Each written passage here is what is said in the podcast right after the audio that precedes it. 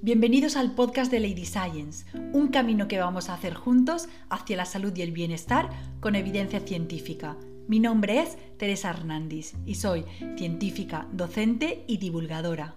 En cada episodio compartiré claves de bienestar y salud, con un enfoque práctico, pero desde el rigor científico. Así que, si estás harto de bulos y de información no contrastada, este es tu lugar. ¿Me acompañas en este camino?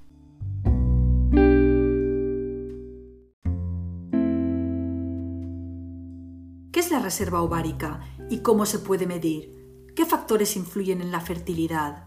¿Por qué me duele la regla?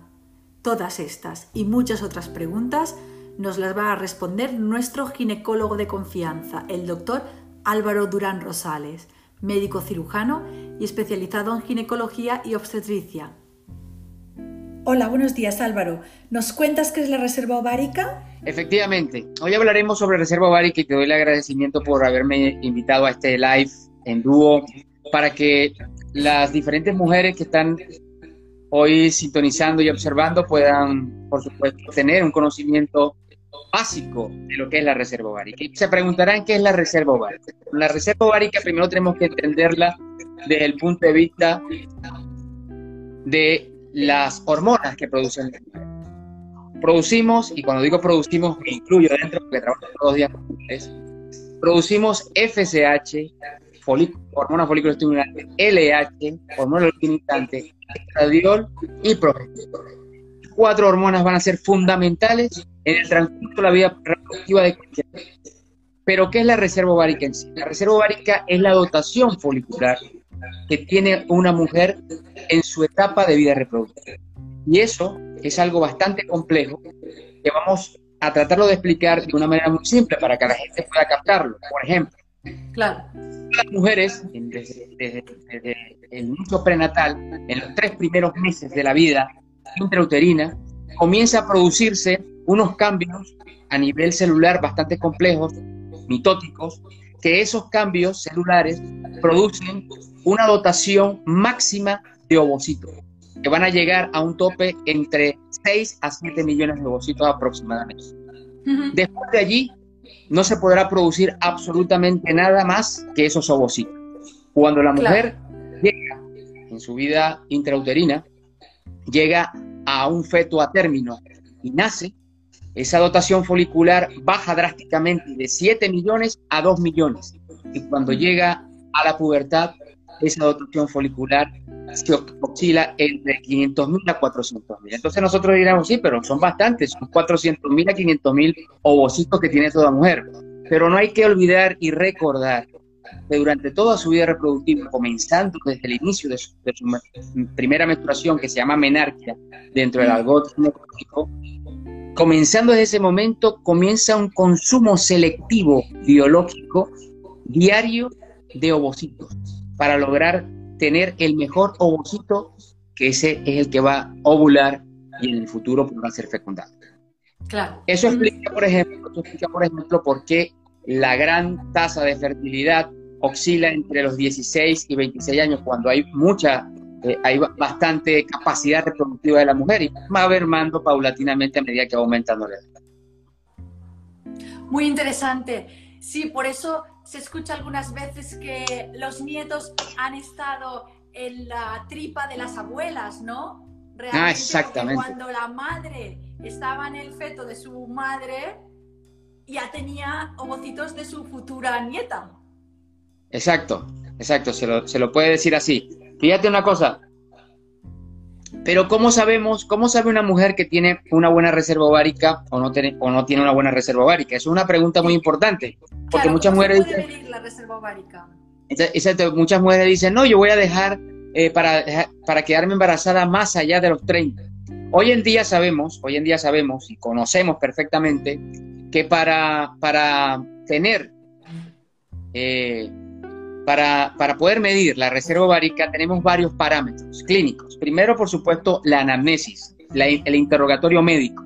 Es fundamental para poder nosotros captar eso que acabas de decir, todos esos antecedentes todos esos antecedentes personales, familiares, antecedentes quirúrgicos, ginecológicos, obstétricos, si ha tenido o no embarazo, si ha sufrido de algún tipo de lesión ovárica, si ha padecido alguna enfermedad inflamatoria crónica como la endometriosis, que puede afectar directamente al ovario, en la endometriosis ovárica y producir tumoraciones endometriósicas allí localizadas, que eso afecta directamente a la producción ovocitaria.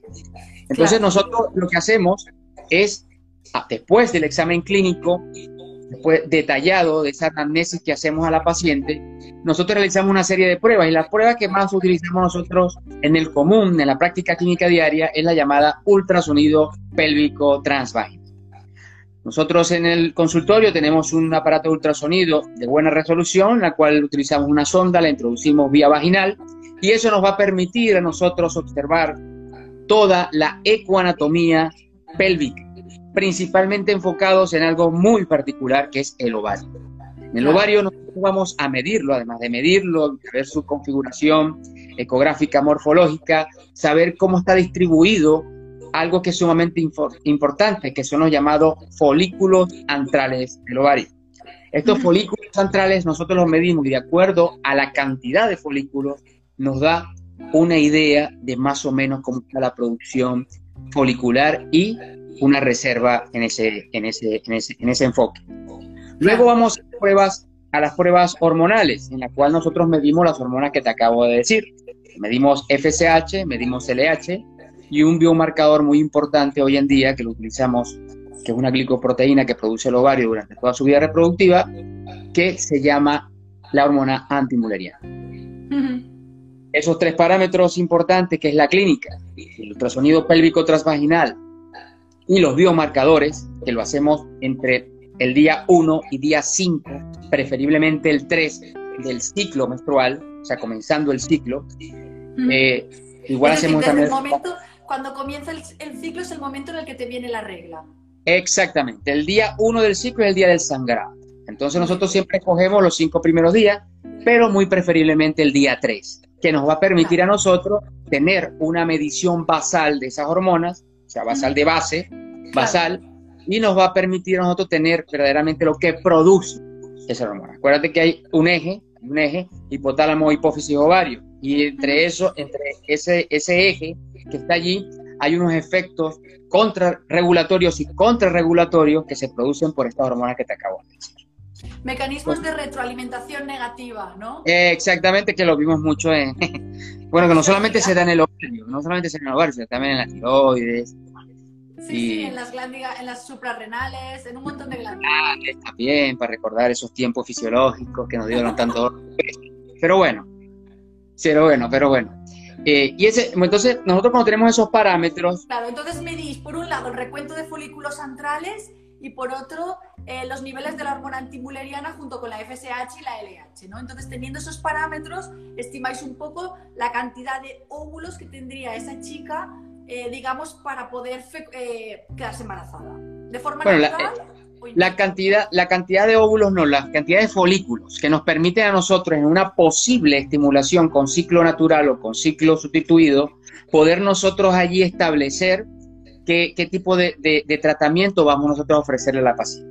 Otro, e, estos tres parámetros no se pueden llevar a cabo con algo fundamental, que es la edad de la paciente.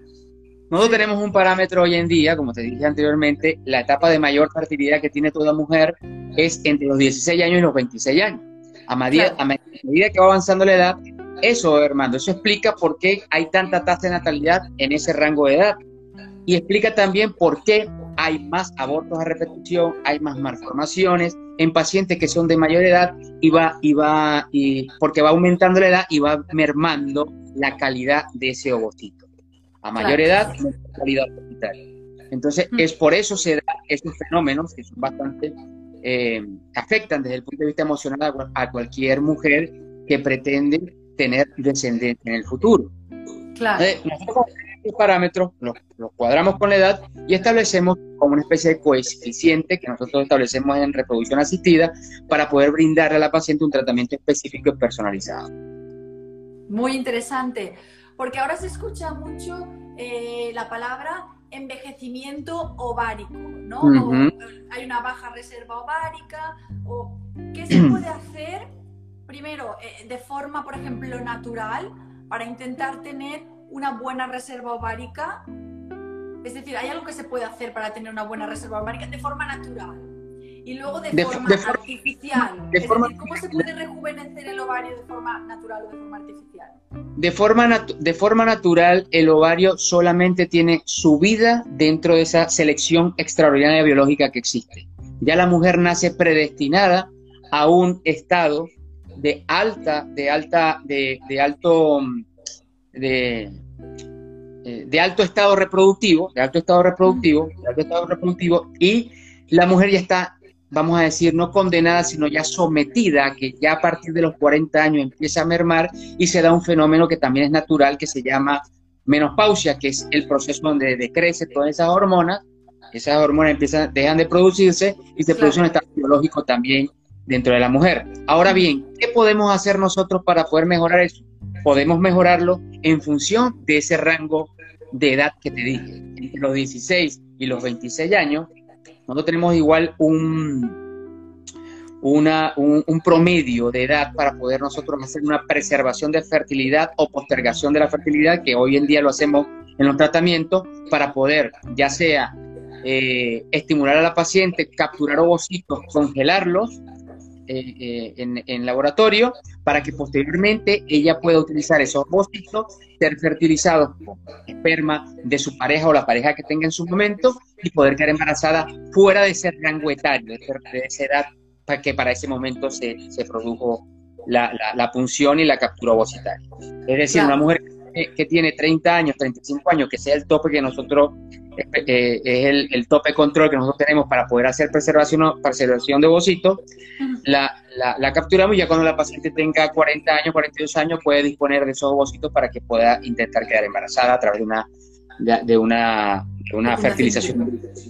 Entonces, ¿qué hacemos nosotros para poder mejorar a esas pacientes que tienen un fallo ovárico prematuro, que pueden tenerlo, porque hay mujeres que puedan tener un fallo ovárico prematuro antes de los 40 años, que se pueden deber a diferentes factores, factores ambientales, factores propios de la mujer, algún problema genético que tengan que pueda condicionar, como el X frágil que condiciona un estado de función de, de pérdida de la función ovárica prematura, y también agentes quilantes, como agentes antineoplásicos, radiaciones, pacientes que están sometidas a terapias oncológicas y expuestas a eso, eso pueden condicionar estados donde se afecta directamente la reserva ovárica en grupos etarios menores y puede ocasionar lo que se denomina fallo ovárico prematuro.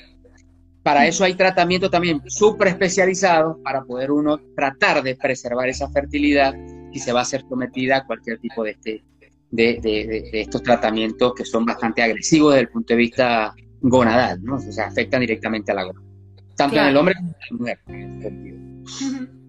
A diferencia, es bueno recalcar que a diferencia del hombre, que es una cuestión bastante interesante, a diferencia del hombre, la mujer nace predestinada.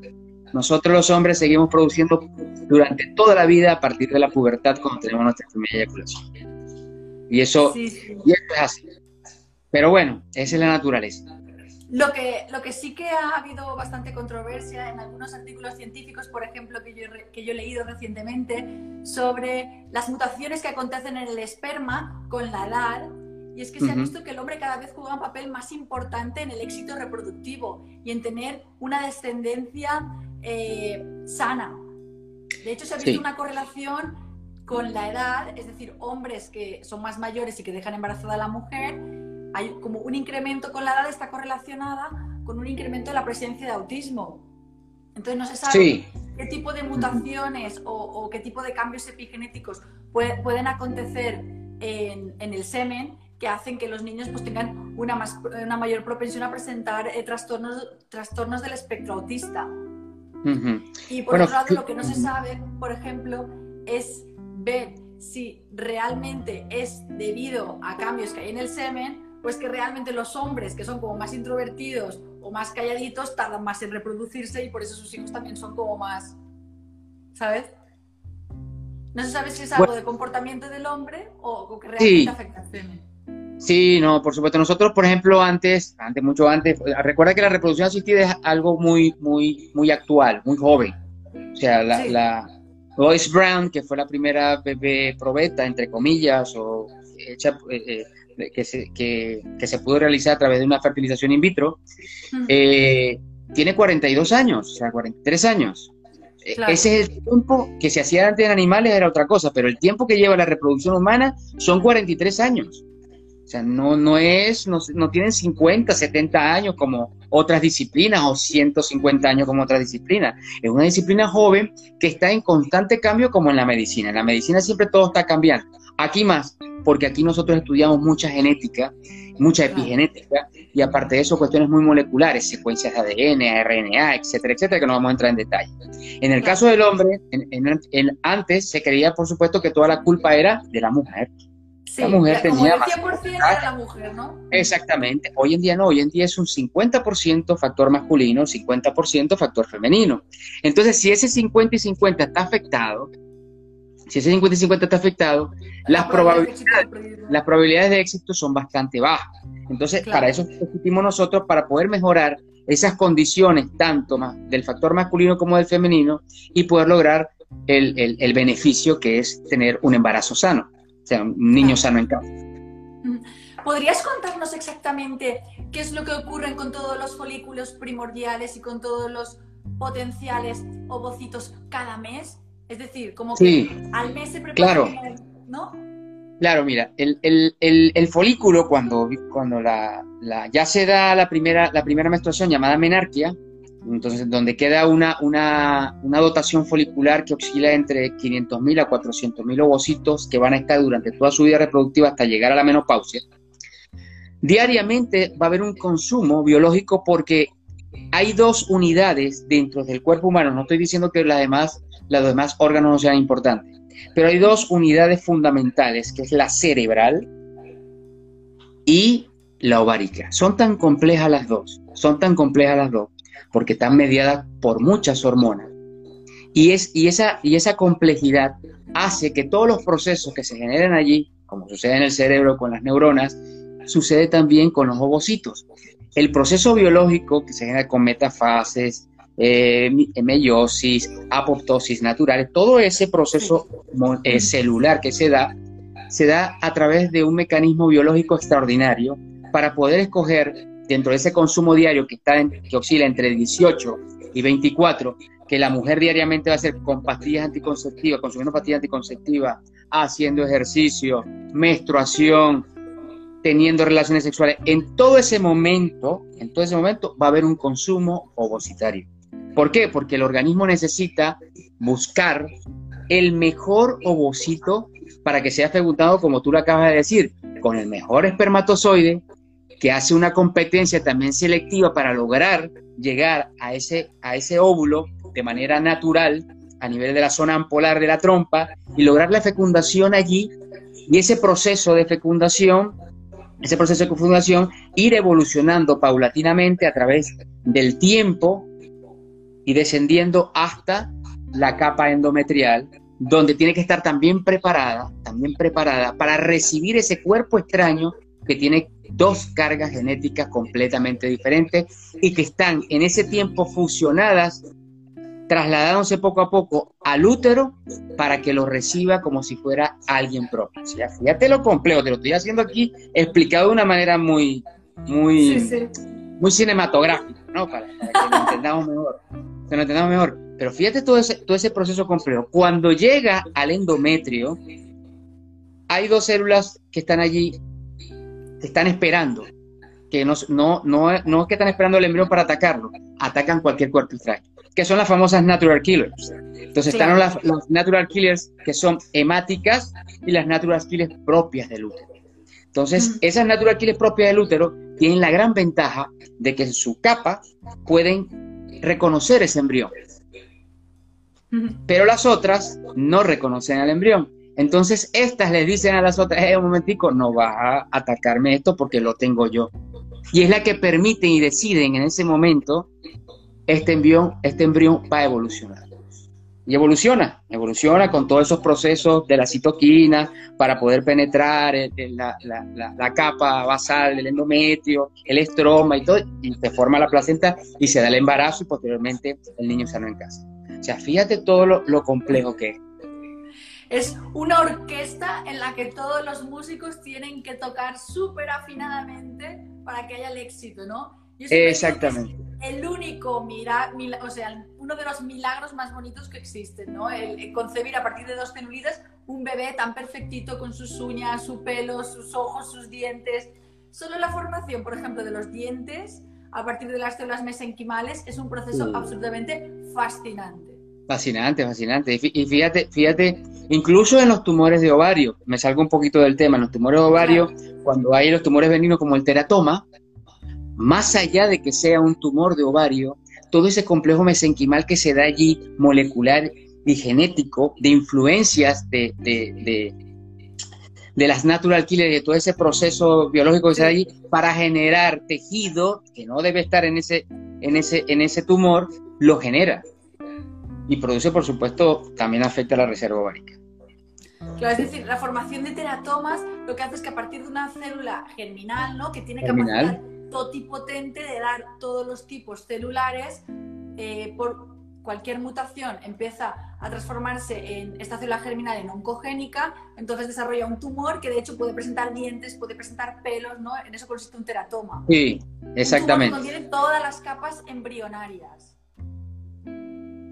Vamos viendo, entonces, em, no sé si tienes alguna otra pregunta o quieres hacerme alguna otra que te gustaría. simplemente quería comentar. Quería, ajá. No, quería, quería agregar ahorita dónde estamos en cuanto a la parte que, me, hablaste de rejuvenecimiento, de rejuvenecimiento ovárico, perdón. Entonces, ¿cómo hacemos nosotros? Bueno, hoy en día nosotros estamos utilizando factores de crecimiento plaquetario y células mesenquimales a través de algo que se llama alfa aféresis.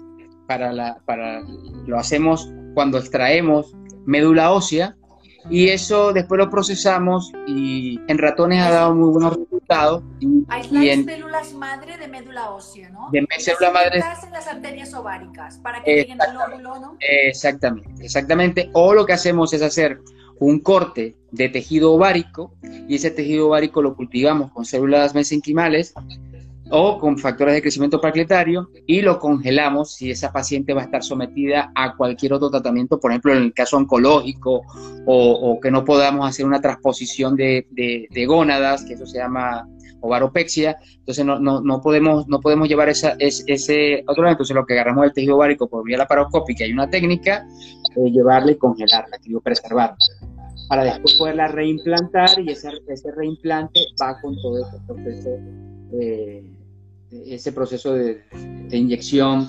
de, células, etc. en eso estamos ahorita. Incluso, incluso tratar de, ya hemos, hemos hecho un trasplante de útero, hicimos el trasplante de útero en Londres con buen éxito y en, en Brasil se hizo un trasplante de útero también, en Brasil se hizo el año antepasado, se publicó ese trabajo, entonces hizo un trasplante de útero de un cadáver a una mujer.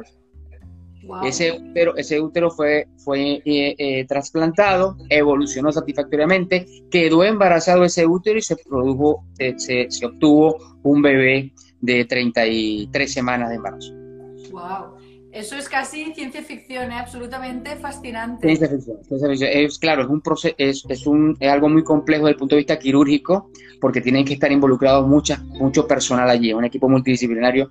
Aquí en, en en España se está realizando mucha, mucho el grupo de Barcelona, el grupo del Hospital Clinic, ya está entrando a, esa fase. Y ahora, cuéntanos qué es la endometriosis y qué consecuencias trae. Bueno, desde, desde hace mucho tiempo, desde hace mucho tiempo, em, se ha venido estudiando la endometriosis. Por allá por los años de 1960, un gran científico como el doctor Ron Kitansky, que tiene incluso un síndrome que es muy famoso, que se llama el síndrome de Ronki-Stansky Kuster-Hauser, que es un síndrome característico por una genética.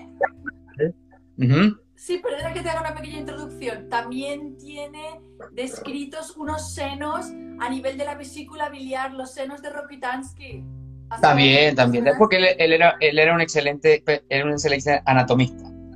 Sí, anatomista, anatomopatólogo, supongo. Anatomopatólogo, exactamente. Entonces, después, posteriormente, se, se han hecho varios, eh, varias investigaciones al respecto de, de, lo, de, lo, que es la endometriosis propiamente dicha. Pero hoy en día, ya con los estudios más avanzados de Jacques Duanés y de otros científicos, tenemos una, una concepción histológica, una, una, conceptualización histopatológica de lo que es la endometriosis. Y la endometriosis se, se conceptualiza, o sea, se, se define como una presencia de esas glándulas estromales y esas glándulas de, del endometrio que se ubican fuera del área uterina, o sea, fuera del endometrio en sí, de la, se ubican en, otras áreas, áreas ectópicas. Y esto puede generar ciertos, ciertos eh, focos ectópicos o implantaciones ectópicas de estas células endometriales produciendo grave daño en el aparato reproductor femenino. Entonces, se han hecho eh, muchas investigaciones al respecto y hoy en día podemos decir que en una pareja fértil eh, puede estar afectada entre un 15 a un 20% hoy en día de esta patología, que no comienza en la edad adulta, puede comenzar desde la menarquia o primera menstruación, cuando comienzan esas llamadas menstruaciones dolorosas. A veces, algunas de nuestras madres, nuestras madres tienen la costumbre de decir que eso es algo normal y una menstruación dolorosa no es una menstruación normal.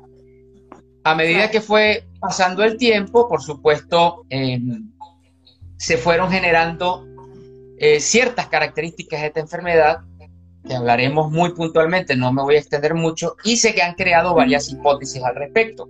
Una, una hipótesis que se refiere principalmente a la alteración o la disfunción anatómica que se puede dar en el área pelviana, ya sea por afectación de esos focos endometriósicos a nivel de la trompa de falopio, a nivel del ovario, ya hablaré un poquito acerca de esa característica principal, alteraciones de la función peritoneal, que también está parte de eso, porque hay un incremento del el líquido peritoneal producto mismo de esas células endometriales. Entonces, al aumentar el líquido peritoneal, esos focos se disminan bastante importante.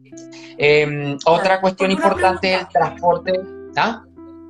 Dime. Una pregunta. ¿Ese tejido ectópico endometrial que está fuera del útero, es decir, puede estar en las trompas de falopio, los oviductos, en el ovario, incluso en el peritoneo, ¿no? Sí, en el peritoneo. Ya yo, yo, yo ahorita voy a conversar acerca de, de, la clasificación fenotípica para que más o menos entendamos eso. Entonces, cuando hablamos, por ejemplo, de, de, de, esa, de esa parte que es la alteración peritoneal, porque hay esos focos peritoneales por incremento por supuesto, de, unos factores proinflamatorios como son las prostaglandinas, la, la, citoquina, para no estar en mucho detalle, ¿no? macrófagos, etcétera, etcétera, produce esa reacción inflamatoria porque la endometriosis es una enfermedad pélvica inflamatoria crónica. crónica. Es una, la paciente, su manifestación clínica más evidente va a ser el dolor pélvico crónico. Entonces, una paciente que tiene dolor bajito es una paciente que va a tener problemas, eh, problemas de dismenorrea o dolor durante la menstruación y sobre todo durante la relación sexual, porque esos focos endometriósicos pueden estar implantados a nivel del recto sigma, entonces puede tener manifestaciones urinarias porque pueden estar en el pliegue vesicuterino, puede estar también en el recto y eso puede condicionar a otros estados patológicos como constipación, disuria, acompañado de la dismenorrea. Otra cuestión importante saber es que la principal eh, manifestación clínica de esto que te acabo de decir se dan por esos implantes ectópicos. Si no existieran esos implantes ectópicos, no pasaría absolutamente nada. Entonces nosotros vamos a, vamos a definir, vamos a definir eh, desde el punto de vista fenotípico la endometriosis en tres tipos fundamentales. Una endometriosis, como ya lo acabas de decir tú, peritoneal, como acabo de decir yo, peritoneal, por esa alteración que se da aquí, una ovárica, porque esos focos, por una llamada teoría de la llamada menstruación retrógrada, esas células endometriales quedan eh, seminadando por allí, entonces esas células van y se implantan a nivel de la trompa de falopio, del ovario, y van infiltrando el ovario. Entonces esos folículos, esos folículos que son normales en una cuenta normal ovárica, van reduciendo su cantidad porque las células endometriales afectan el crecimiento folicular. Y al afectar el crecimiento folicular, por ende, afecta la calidad y la cantidad de ovocitos que pueda producir en un ciclo normal ese ovario. Otra característica sumada a estas dos es la endometriosis profunda, que es ya lo que se denomina pelvis congelada. Es un problema altamente eh, complejo que no solamente se ocupa de la parte peritoneal, sino está la peritoneal, está el ovario, están órganos vecinos como intestino, está vejiga involucrada y podemos conseguir eh, en esa endometriosis profunda y, en unos casos extendida porque pueden estar eh, muy raramente, puede, puede estar en cicatrices de cesáreas anteriores, incluso lograr tener, eh, lograr conseguir células endometriales, endometriósicas en el cerebro cuando se hace algún tipo de, de, biopsia, etcétera. Ya, por supuesto. Y esto se debe principalmente, creo que la otra vez estábamos conversando, de unos, de una, de unas células muy conocidas por nosotros, que son las famosas natural killer.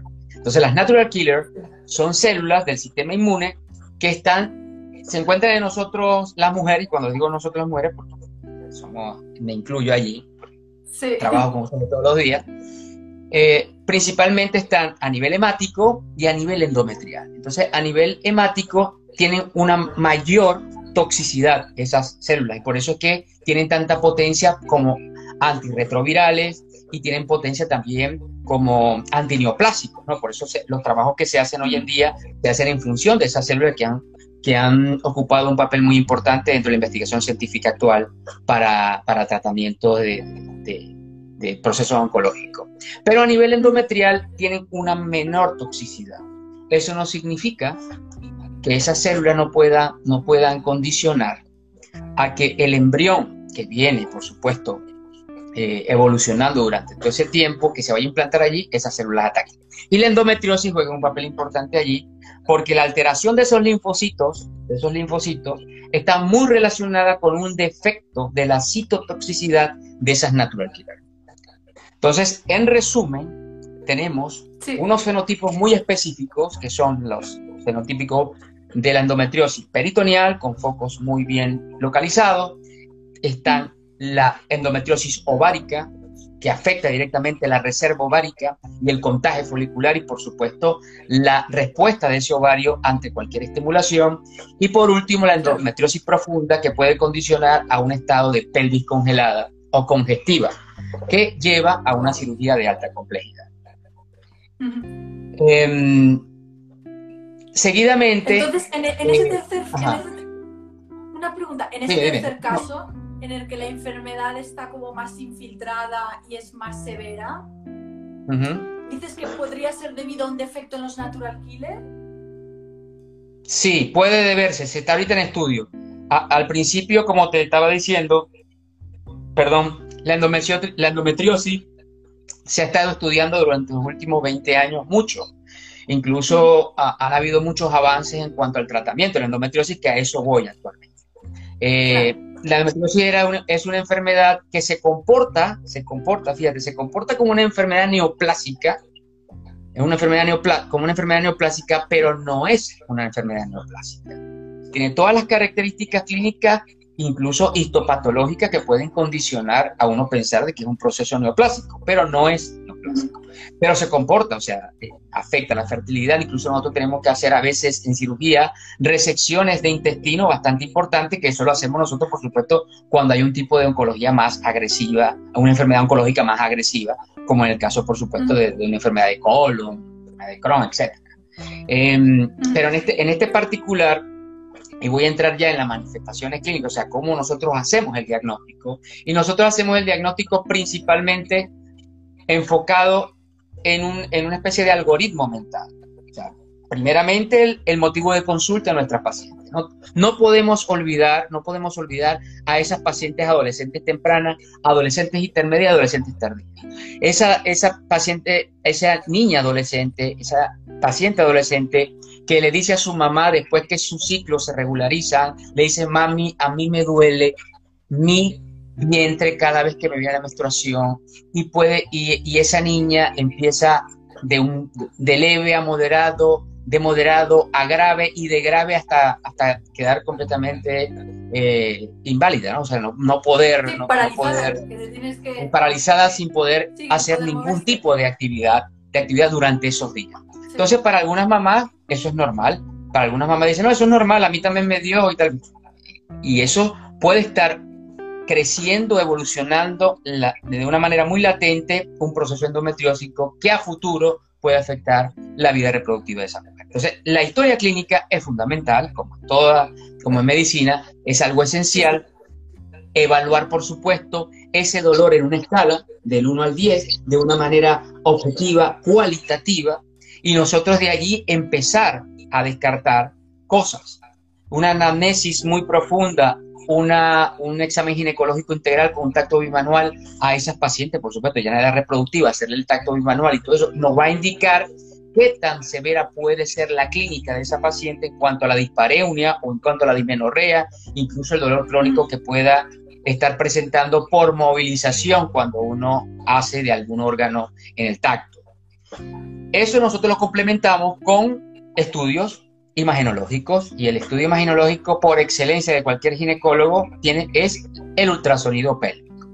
El ultrasonido pélvico para nosotros Sí. es una herramienta fundamental, pero el ultrasonido no todo el mundo lo interpreta como tal.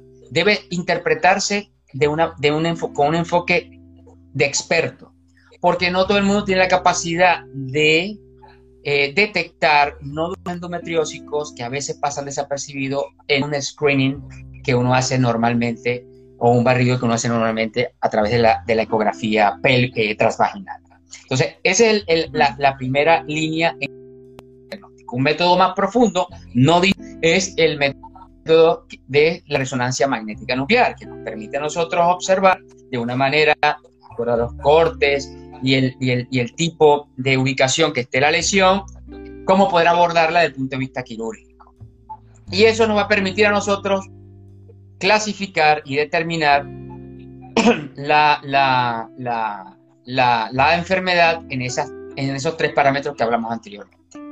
Entonces, eso nos va a permitir a nosotros también tener un manejo terapéutico adecuado, qué tipo de tratamiento le vamos a dar, si va a ser un tratamiento médico, si va a ser un tratamiento quirúrgico, porque antes la, la endometriosis, tengo problemas con tu, con tu señal, con tu, ¿me ves bien o no? La mía se corta. Para centrarlo, estabas hablando de Ajá. el tipo de tratamiento que puede ser eh, farmacéutico, farmacológico o quirúrgico y dependiendo de las necesidades del paciente, ¿no? Lo intentaréis adaptar. Eh, Exactamente, entonces como te, como te iba diciendo, para nosotros es sumamente importante el manejo terapéutico. El manejo terapéutico podemos hacerlo un manejo médico o lo hacemos un manejo quirúrgico. Antes se planteaba ir directamente a cirugía, entonces para nosotros no es nada interesante ir a hacer un- una laparoscopia, una laparoscopia para observar que hay focos endometriósicos y decir, no, la paciente tiene endometriosis, vamos a ponerle tratamiento. No, hoy en día el gol estándar en cirugía, o sea, si uno decide operar a una paciente con endometriosis, es la laparoscopia. Y la laparoscopia tiene que estar en manos de personas expertas para poder hacer esa, esa ablación de esos focos endometriósicos, incluso en endometriosis muy profunda, hacer otro tipo de cirugía mucho más compleja con un, con una, con un esquema de abordaje muy específico. Claro. ¿Hay algún modo de prevenir la endometriosis? ¿Hay alguna, algo que pueda hacer la mujer para prevenirlo? En- actualmente se está trabajando en eso. La mayoría de las investigaciones se, se está, se, está, se están trabajando en eso. Em, es un problema genético que afecta a la mujer y, y como todo problema genético hay que estudiarlo de una manera muy profunda para poder nosotros determinar, establecer los determinantes clínicos y poder abordarlo como debe ser a través de la prevención primaria. Hoy en día el tratamiento de la endometriosis, eh, la única prevención eh, secundaria que podemos hacer nosotros es a través de la clínica de la paciente. la paciente llega al consultorio desde pequeña y nosotros podemos ir sospechando y establecer el criterio de abordaje médico que le vamos a dar a esa paciente. Pero hoy en día, por ejemplo, tome, tome algo, haga algo para prevenir eso, es difícil. Por supuesto, hay, hay, hay, hay factores que pueden influir en eso. La alimentación, el, el, consumo de, de, fibra, vitamina C, o sea, los bajos niveles de vitamina C y vitamina D puede afectar mucho la, la, la, la producción ovárica y esa producción ovárica puede estar relacionada con la endometriosis. O sea, hay tantas cosas dentro de esta enfermedad que es muy compleja y que se concatena con otras enfermedades que a veces se suman y se, y se, y se vuelve más crónica todavía. Y otra pregunta, me ha parecido leer que en ocasiones la sintomatología puede mejorar con el embarazo. Disculpa, no te escuché, dime. Sí, eh, creo que he leído que la sintomatología de la endometriosis puede mejorar con el embarazo. Claro, y te voy a explicar por qué. E incluso te voy a explicar, te voy a, te voy a, hay unos estudios que están haciendo ahora sobre la, la, la localización de implantes endometriósicos a nivel de la sutura, o sea, perdón, a nivel de la herida quirúrgica de una cesárea segmentaria. Eh, a veces la paciente con endometriosis en un embarazo, esas células se alojan ahí y forman tumoraciones o nódulos que posteriormente causan dolor en la herida y eh, hay que extraerlo. Eso sucede porque al exterior eh, hay conductas quirúrgicas donde nosotros hacemos una, exteriorizamos el útero, o sea, lo sacamos de la cavidad abdominal para poderlo suturar, hacer la histerografia y luego lo introducimos otra vez con unas maniobras que nosotros tenemos especiales a nivel. Ese tipo de relación de exteriorizar el útero, suturarlo y luego meterlo ha estado muy relacionado con problemas de endometriosis posteriores a los embarazos y localizaciones ectópicas no tradicionales de la endometriosis.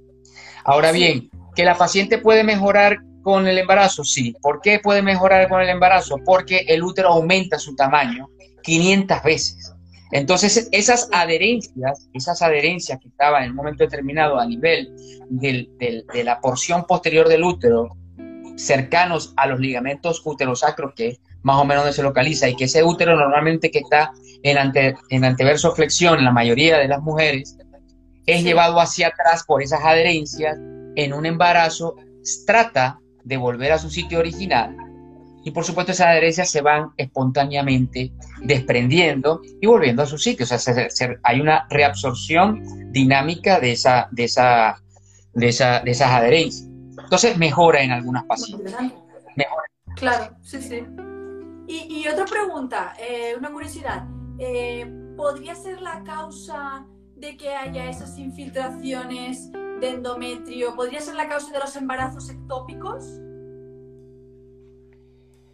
Por supuesto, te voy a explicar. Eh, tiene una relación, porque la endometriosis, como lo acabamos de ver, produce esa distorsión anatómica en algunos elementos, como en el caso de la trompa de falopio. A veces esas células endometriales afectan la trompa en su luz, entonces se produce un aumento de la secreción interna en la trompa, que es moco, y ese moco se convierte en líquido y produce lo que se denomina hidrosalpia. El hidrosalpio es la acumulación de líquido en la trompa. La trompa aumenta su tamaño. Y es un dato muy interesante para que sepan nuestras pacientes. Cuando las pacientes van a una consulta y se le hace un ultrasonido, las trompas no se deben ver. Cuando se ven las trompas en un ultrasonido, significa que es una trompa patológica. Es una trompa patológica porque la trompa es muy fina, es demasiado fina. Entonces, al ver nosotros la trompa, esa trompa ya es una trompa atrofiada. Una trompa atrofiada que no solamente puede ser por endometriosis, se le puede sumar eh, infecciones de transmisión sexual, como por ejemplo clamidias, que ha tenido la paciente con una enfermedad inflamatoria pélvica previa. Esa enfermedad inflamatoria pélvica previa también hace adherencia, esa adherencia se suma a la endometriosis. O sea, son cuestiones tan complejas que pueden sumarse y afectar la vida reproductiva de una manera muy grave en las mujeres. Muy bien, muy bien. A mí me ha quedado bastante claro, no tengo más dudas. No sé si tenemos alguna duda de nuestros oyentes. A ver. mm, mm, en principio, no. Yo Bueno, yo voy, a, yo voy a concluir con algo interesante. En una endometriosis hay Claro. 10 cosas, hay 10 cosas que nosotros debemos tomar en cuenta y sobre todo las pacientes que van a la consulta de ginecología general. Uno, la primera, la primera, mm, el primer tratamiento no es la cirugía. El primer tratamiento no es la cirugía, eso métanselo en la cabeza. Un, un doctor Claro. que le ustedes que tienen que operacionar para ver qué es lo que tiene ahí adentro, salgan corriendo de allí. ¿No? La Claro. otra es si se Mejor van a someter, procedimientos no invasivos, claro. claro, siempre la- los procedimientos mínimamente invasivos o inva- eh, mínimamente invasivos tienen su momento, porque hay que individualizar el caso y hay que ser muy personalizado en ese sentido. Otra cuestión importante es la, es la paciente que se va a someter a algún tipo de tratamiento de reproducción asistida. Dependiendo, dependiendo de cómo estén esos ovarios, su contagio fol- folicular y eso, nosotros podemos evaluar si hacemos una estimulación ovárica controlada y hacer una captura ovocitaria y eso, esos ovocitos vitrificarlos para posterior, eh, posteriormente hacerle algún, vitro. algún tipo de tratamiento como fertilización in vitro, inseminación artificial. ¿eh? Otra cuestiones es que algunos biomarcadores son muy utilizados, como por ejemplo el CA125, que se me olvidó hablar de ese marcador, que es un marcador que es Sí. utilizado muy frecuentemente para endometriosis. Nosotros lo utilizamos más frecuentemente para ver, eh, para, para determinar, porque tiene una alta sensibilidad, tumores malignos de ovario. Eh, si, y si, si hay un endometrioma va a estar aumentado, pero, eso, pero no es Claro. algo de rutina. No es algo de rutina. Nosotros debemos solicitar ese, mar- ese biomarcador cuando sospechemos que esa imagen de ese ovario esté alterada por otras cosas que no son características de un endometrioma. Entonces ahí sí solicitamos ese tipo de, de- de biomarcador. Otra cuestión es que toda paciente que tenga dolor no es toda paciente que se vaya a operar. Toda paciente que tenga Claro. dolor durante las menstruaciones no es toda paciente que se le va a poner un tratamiento. Los tratamientos de la endometriosis desde el punto de vista médico son anticoncepción hormonal combinada. Hoy en día no lo utilizamos combinado, sino utilizamos uno específicamente que es el Dianoges. O sea, utilizamos gestaje, ¿no? Pero más el Dianoges que ha tenido muy buena, muy buena, muy buenos resultados en cuanto al tratamiento de pacientes con endometriosis. Eh, otra cuestión hay que estudiar bien al adolescente. O sea, el adolescente para nosotros ahorita es el papel fundamental. O sea, todo ginecólogo infanto-juvenil, yo que hice psicología infanto-juvenil, sé lo que es eso. ¿no? Es, es muy diferente ver a una, a una niña, una adolescente temprana, ¿no? Eh, eh, una adolescente intermedia, que ver a una mujer ya adulta. Entonces, Claro. ya, ya va, va- va poco a poco estudiando el caso, etcétera, etcétera. Y otra cuestión importante es que los, si te llegan a diagnosticar con algún tipo de tumoración que es sospechosa de endometriomas, de, de endome- de endometriosis ovárica, si son menores de 2 centímetros se tienen que dejar tranquilos. O sea, no se operan, se dejan tranquilos. Menores de 2 centímetros. Menos de 4 centímetros, o sea, si son de 2 centímetros no se operan. ¿Ves? Eso es algo sumamente importante para nosotros y que eh, es- son buenos este tipo de, de- de- de charlas porque nos permiten eh, darle esa información a las pacientes y que tengan un conocimiento intelectual adecuado del algo técnico. Claro, Perdón. claro. Y una otra una última cuestión que me ha venido a la cabeza. ¿Hay alguna Ujú. relación, os ha visto algún estudio que encuentre que el hecho de que te venga la regla de muy joven o muy jovencita con, e- con la endometriosis o no?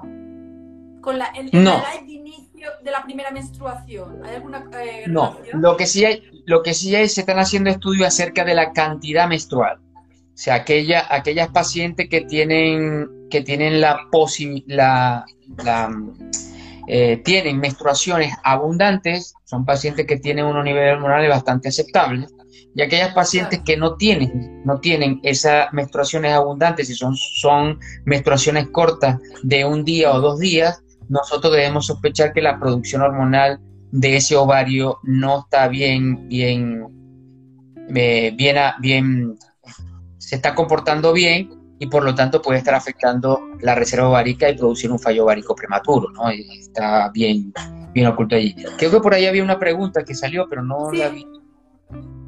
¿Sí? Sí, hay una pregunta. A ver. Ajá, exacto. Porque no, no la ¿La veo. puedes ver? No, no la veo. Vale, a ver. Ajá. Me, me llamó mi ginecólogo porque me dijo que tenía inflamación de útero y células anormales. Imagínate tú. Y en Victoria, me llamó mi ginecólogo porque me dijo que tiene. Le pregunté si me podían hacer la prueba de edad. Ah, es una. Y me dijeron que, que no, que era muy joven. En verdad no sé qué edad tienes tú si ya iniciaste vida sexual, porque eso también es importante saberlo, si le van a hacer alguna prueba de BPH. Claro. Sí, ¿Mm? sí, sí, seguramente si aún es virgen a lo mejor no necesitaría, ¿no? Sí, por, por los momentos no, porque la- el, el 90%, el, el 99.1% de- del BPH se transmite por, por contacto sexual. Claro. Muy raro. Eso. Bueno. Bueno, no sé si hay otra, otra pregunta que me quieres hacer, Lady, Lady Science. No, a mí me ha quedado todo, todo muy claro. Muchísimas gracias, doctora Bueno, yo- yo me, quiero- me quiero despedir con una frase bastante importante y le voy a permitirme leerla porque la tengo aquí. Por Es de. Sir William Oster, que es padre de la medicina moderna. Él decía, el buen médico trata la enfermedad, el gran médico trata al paciente que tiene la enfermedad. Nosotros los ginecólogos decimos, el buen ginecólogo trata la endometriosis, el gran ginecólogo trata a la paciente que tiene endometriosis. Es por ello que nos ponemos siempre a su orden para cualquier cosa. Gracias, Lady. Claro. Muchísimas gracias, doctor Álvaro. Tienes toda la razón. Siempre hay que tener en cuenta todos los factores psicológicos y personales que rodean a una persona, porque a lo mejor le conviene o no le conviene la cirugía, un tratamiento farmacológico, apoyo psicológico, incluso, es decir, todo somos tenemos múltiples facetas y hay que abordarlas todas para poder entender un poco y ponerse en el lugar de la persona que está sufriendo o la dolencia, o en este caso la endometriosis, el dolor menstrual, etcétera. Exactamente.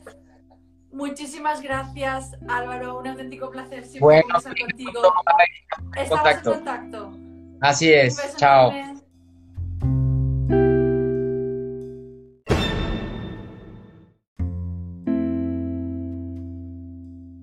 Dale a me gusta y suscríbete para no perderte ningún episodio.